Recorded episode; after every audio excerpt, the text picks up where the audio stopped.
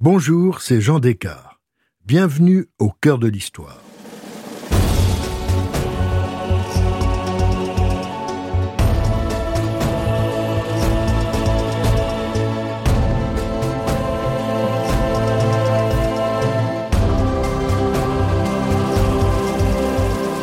Dans ce nouvel épisode en deux parties de notre série sur Élisabeth II, je vous raconte le début de règne mouvementé de la jeune reine qui succède à son père à l'hiver 1952.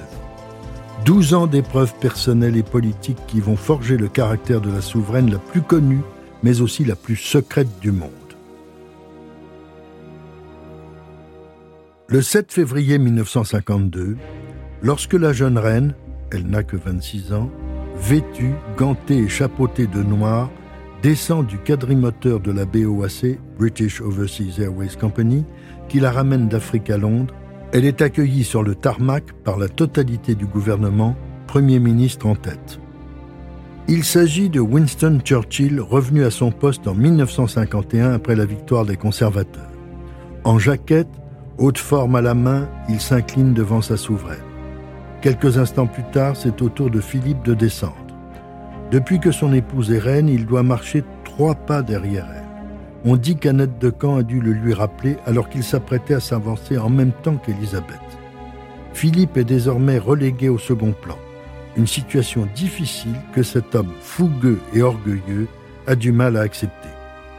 Le couple se rend à sa résidence habituelle de Clarence House, où la reine est accueillie par le secrétaire particulier de George VI, Tommy Lasselle, qui l'attend avec des documents à signer.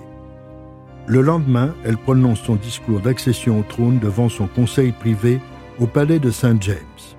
Plus tard, dans ce même palais, Élisabeth II est proclamée officiellement nouveau souverain par la grâce de Dieu. Elle est désormais reine du Royaume-Uni de Grande-Bretagne et d'Irlande du Nord et chef du Commonwealth. Depuis l'indépendance de l'Inde, il n'y a plus d'empire britannique. Le Commonwealth est une association libre des États de l'ancien empire. Il sera une préoccupation permanente de la nouvelle souveraine, elle y est profondément attachée et le manifestera sans relâche. Elisabeth se rend à Sandringham pour se recueillir devant la dépouille de son père. Outre son chagrin personnel, elle va devoir faire face à la douleur de sa mère et de sa sœur totalement désemparées. Le lendemain, le catafalque du roi est exposé dans Westminster Hall. 300 000 personnes vont défiler en silence pendant trois jours. Les funérailles sont célébrées le 15 février à Windsor dans la chapelle Saint-Georges. Pour Élisabeth et Philippe, comme cela avait été le cas pour les parents de la jeune reine, l'accession au trône implique un déménagement. Ce sera un chassé-croisé entre la mère et la fille. Élisabeth II, son mari et leurs enfants s'installent à Buckingham Palace tandis que la reine-mère et Margaret intègrent Clarence House. La veuve de George VI supporte très mal cette situation et répugne à quitter le palais. Son statut de reine-mère l'indispose. Encore un problème pour Élisabeth, qui aime profondément sa mère et devra déployer des trésors de diplomatie pour ne pas la blesser. La princesse Margaret est aussi très éprouvée par la mort de son père elle a perdu un complice et un admirateur. Elle se sent abandonnée et inutile. Là aussi, sa sœur fera tout ce qu'elle pourra pour la soutenir. Comme si tous ces tourments ne suffisaient pas à Elisabeth, voilà que Lord Mountbatten, lors d'une réception chez lui, fait une déclaration qui va mettre le feu aux poudres. Maintenant, la maison de Mountbatten règne. La reine Marie, la veuve de George V, qui admirait son époux pour avoir imposé en 1917 le nom de Windsor à la dynastie, prévient le Premier ministre. Celui-ci demande une audience à la nouvelle souveraine pour la prier d'intervenir. La reine fait savoir qu'il est de son plaisir qu'elle-même et ses descendants continuent à porter le nom de Windsor. Le Parlement s'empare de l'affaire. La déclaration d'Élisabeth ne suffit pas. Il faudra qu'elle rédige un mémorandum approuvé par le gouvernement. Non seulement ces enfants porteront le nom de Windsor, mais lorsqu'ils se marieront, leurs descendants porteront aussi ce patronyme. Philippe est déstabilisé. C'est la première grave crise du couple. Le duc est meurtri par la mise au point de son épouse. Il va alors prononcer son premier étrange aphorisme, et ce ne sera pas le dernier, Je ne suis qu'une maudite amibe. C'est une métaphore malheureuse car tous les écoliers, mais pas lui, savent que les amibes se reproduisent elles-mêmes sans avoir besoin de former un couple. Il se sent effacé, bafoué, inexistant. S'il est le duc d'Édimbourg, le mari de la reine, le père de ses enfants, donc d'un futur monarque, il n'a aucun statut personnel. Il s'estime réduit à un rôle de figurant. Élisabeth, en se comportant en chef d'État et en chef de famille, a sans doute sous-estimé la blessure qu'elle inflige à son époux. L'affaire n'est pas close. Ce sujet reviendra dans la vie de la famille. L'année 1953 sera celle du couronnement, prévu pour le 2 juin. En plein préparatif, un nouveau deuil frappe la famille royale. La grand-mère d'Élisabeth, la reine Mary, veuve du roi George V, s'éteint le 24 mars 1943 à l'âge de 86 ans. Elle souffrait de terribles douleurs à l'abdomen, mais surtout, elle ne s'était pas remise du décès de son fils George VI. Avant de mourir, elle avait interdit que l'on modifie la date du couronnement de sa petite fille.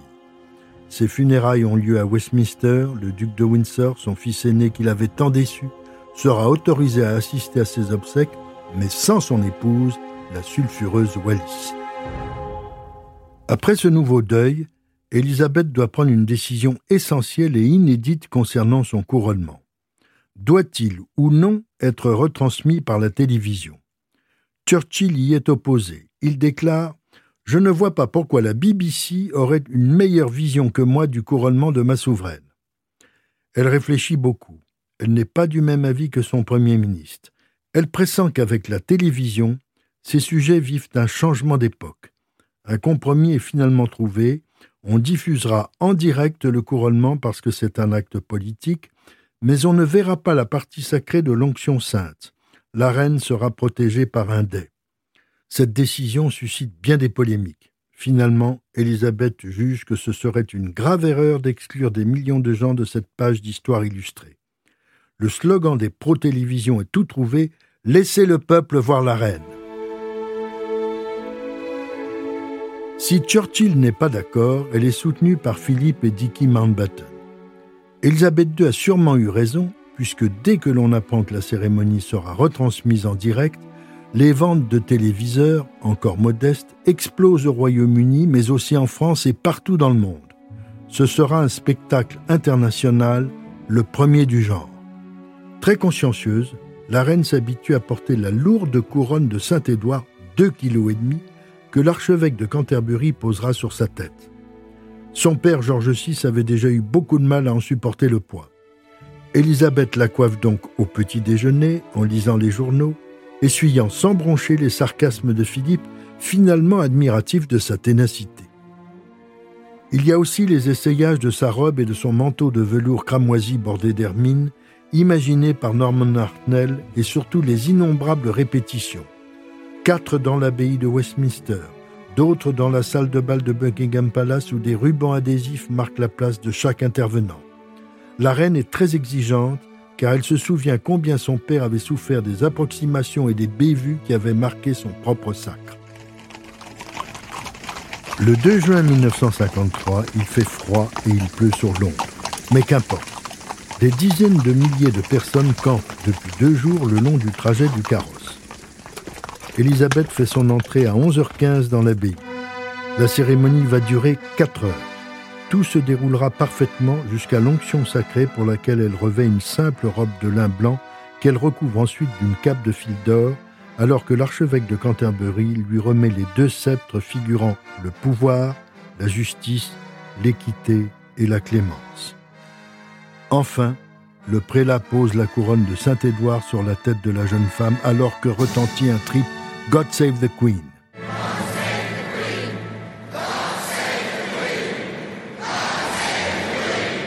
Philippe s'avance vers elle et s'agenouille en signe d'allégeance. Il prend sa main et lui dit Je suis votre homme, lige, avant de l'embrasser sur la joue gauche. La reine Élisabeth II quitte enfin l'abbaye, tenant dans sa main droite le sceptre et l'orbe dans la gauche.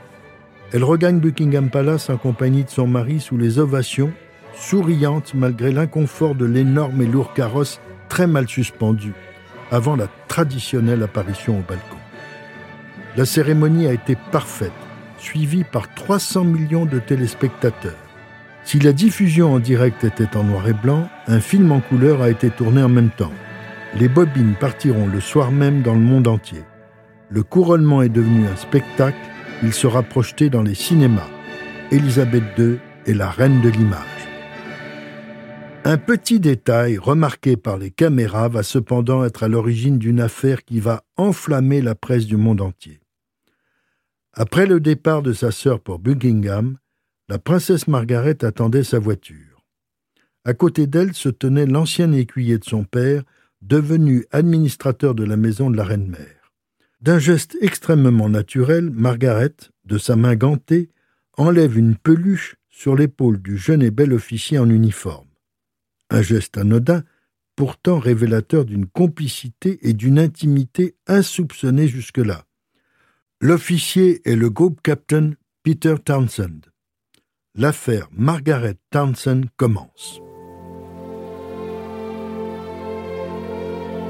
C'est en février 1944 que le roi George VI avait fait du chef d'escadrille Peter Townsend, héros de la bataille d'Angleterre, son écuyer. Un poste prestigieux qui oblige le titulaire à accompagner le roi partout. L'arrivée de ce beau garçon n'était pas passée inaperçue aux yeux des princesses. Élisabeth, 18 ans, avait alors dit à Margaret, de 5 ans sa cadette, Pas de chance, il est marié. Effectivement, cet aviateur intrépide avait épousé en pleine guerre la séduisante Rosemary Paul. Elle lui avait donné un fils. Mais très vite, le mariage avait mal tourné. Townsend était déprimé, persuadé à chaque mission qu'il allait mourir. C'est alors que le roi l'avait distingué. Margaret va tomber immédiatement amoureuse de lui, sans doute dès le voyage de la famille royale en Afrique du Sud. En 1950, l'écuyer est nommé directeur adjoint de la maison royale. George VI et son épouse sont tout à fait conscients du flirt de leur fille et du bel officier. Il s'agissait d'une véritable histoire d'amour. Peter Townsend, père de deux enfants, est alors en train de divorcer d'une épouse qu'il avait copieusement trompée. À la mort de George VI, la reine-mère le nomme administrateur de Clarence House. Il continue donc à vivre sous le même toit que Margaret. Le divorce du couple Townsend est prononcé en 1952 au tort de son épouse. En février 1953, Margaret et le héros révèlent leur amour à la reine-mère qui s'en déclare enchantée. Philippe et Elisabeth le sont aussi et se montrent bienveillants, invitant le couple à dîner. En apparence, pour Margaret, tout est parfait. Peter a 38 ans, il est libre, elle en a 23.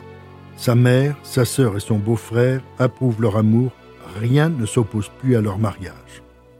Mais lorsque la presse s'empare de l'affaire Margaret, on s'aperçoit que la réalité est plus compliquée. Pour se marier avant l'âge de 25 ans, Margaret doit avoir l'autorisation de la souveraine. Et le fait que Peter Townsend soit divorcé est un obstacle.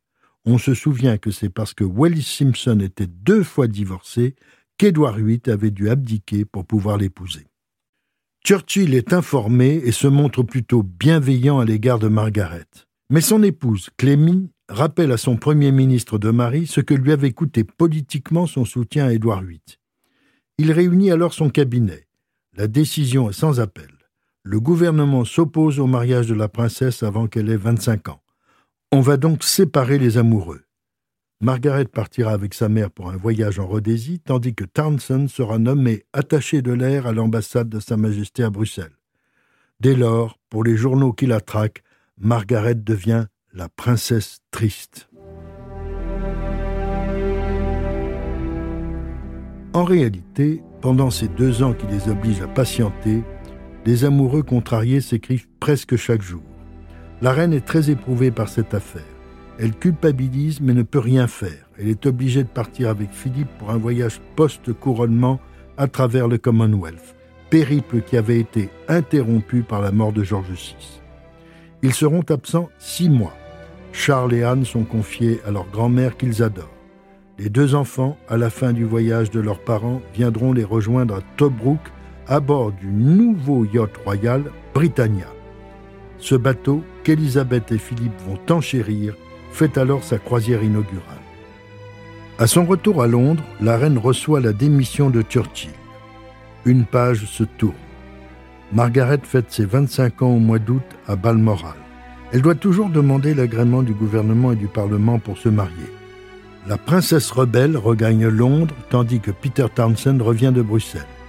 Il passe le week-end chez des amis poursuivis par des meutes de journalistes et de photographes. La sentence gouvernementale tombe. Le cabinet refuse toujours le mariage. Si la princesse passait outre, une loi serait votée la privant de ses droits de succession.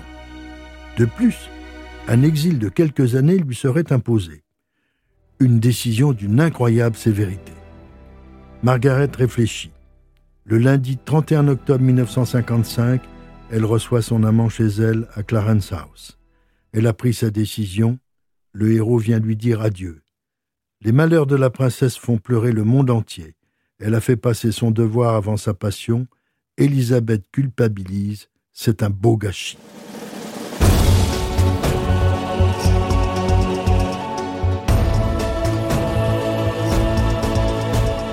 Si cette plongée dans l'histoire vous a plu, n'hésitez pas à en parler autour de vous et à me laisser vos commentaires sur le groupe Facebook de l'émission. Je vous donne rendez-vous demain pour la seconde partie de cet épisode de Au cœur de l'histoire, consacré au début de règne compliqué d'Élisabeth II. Au cœur de l'histoire est un podcast Europe 1 Studio. Il est écrit et présenté par Jean Descartes. Cet épisode a été réalisé par Jean-François Bussière. Pour ne rater aucun épisode, abonnez-vous sur Apple Podcast ou vos plateformes habituelles d'écoute. Ressources bibliographiques. Elizabeth II par Sarah Bradford, Penguin Books, nouvelle édition 2002. Queen Elizabeth the Queen Mother par William Shawcross aux éditions Pan Books 2009. George VI par Sarah Bradford aux éditions Penguin Books 1989. Élisabeth II, la reine, par Jean Descartes, aux éditions Perrin 2018.